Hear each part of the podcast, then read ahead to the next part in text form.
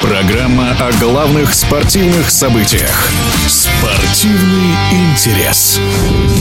Новости из Урала. Виктор Гончаренко сменил в Екатеринбургском клубе Игоря Шалимова, которого уволили после четырех поражений подряд. В 2015 году Гончаренко уже тренировал эту команду. Правда, недолго. Он покинул ее спустя три месяца ради работы в ЦСКА.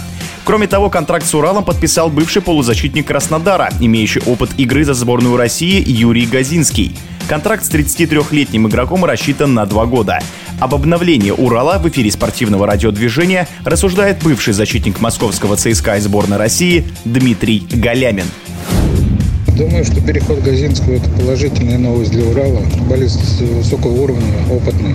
Не думаю, что он находится в настоящее время в хорошей спортивной форме. В принципе, если тренировался, то тренировался вне команды. Но думаю, что 2-4 недели достаточно для того, чтобы там выйти на определенный уровень. И это, безусловно, усиление для Урала. Что касается Гончаренко, то, думаю, под эту ситуацию, под эту ситуацию, когда нужно психологически нужно стряхнуть ребят, наверное, оптимальный вариант и правильный выбор. В принципе, любой переход для тренера там, в любую команду является определенным вызовом.